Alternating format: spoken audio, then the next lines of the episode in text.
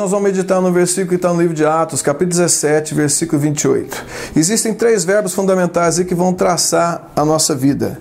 Pois nele vivemos e nos movemos e existimos. Como algum dos vossos poetas tem dito, porque dele também somos geração.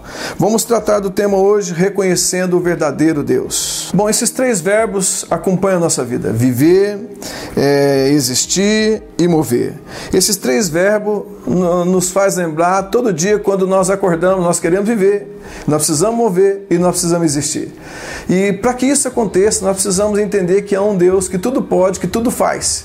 E quando o apóstolo Paulo está mencionando isso aqui em Atos, é porque quando ele chega em Atenas, tinha por volta de quase 33 mil deuses e ali havia um altar ao Deus desconhecido.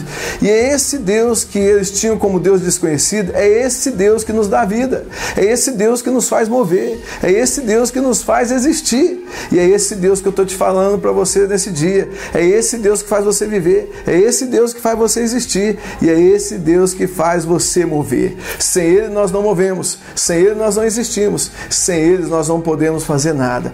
Por isso, chame Ele hoje para interagir com o seu dia, chame Ele hoje para entrar no seu dia. Sem Ele nada podemos fazer, como diz lá no, é, em João capítulo 5, capítulo 15, versículo 5. Sem Jesus nós não podemos fazer nada. Através dele nós movemos, através dele nós vivemos, através dele nós existimos. Que Deus possa te abençoar, que você encontre hoje, agora, esse Deus que até então estava no altar desconhecido, agora não está mais. Agora eu apresento ele para você, ele te ama, ele deseja restaurar a sua vida, deseja curar você, ele deseja entrar no seu dia, ele deseja dar um motor novo para você hoje. Nele sim você vai viver, nele sim você vai existir, nele sim você vai cumprir o seu propósito. Que Deus possa te abençoar, que você tenha um grande dia hoje, porque nele vivemos, nele existimos e nele movemos. Deus te abençoe. Um grande abraço.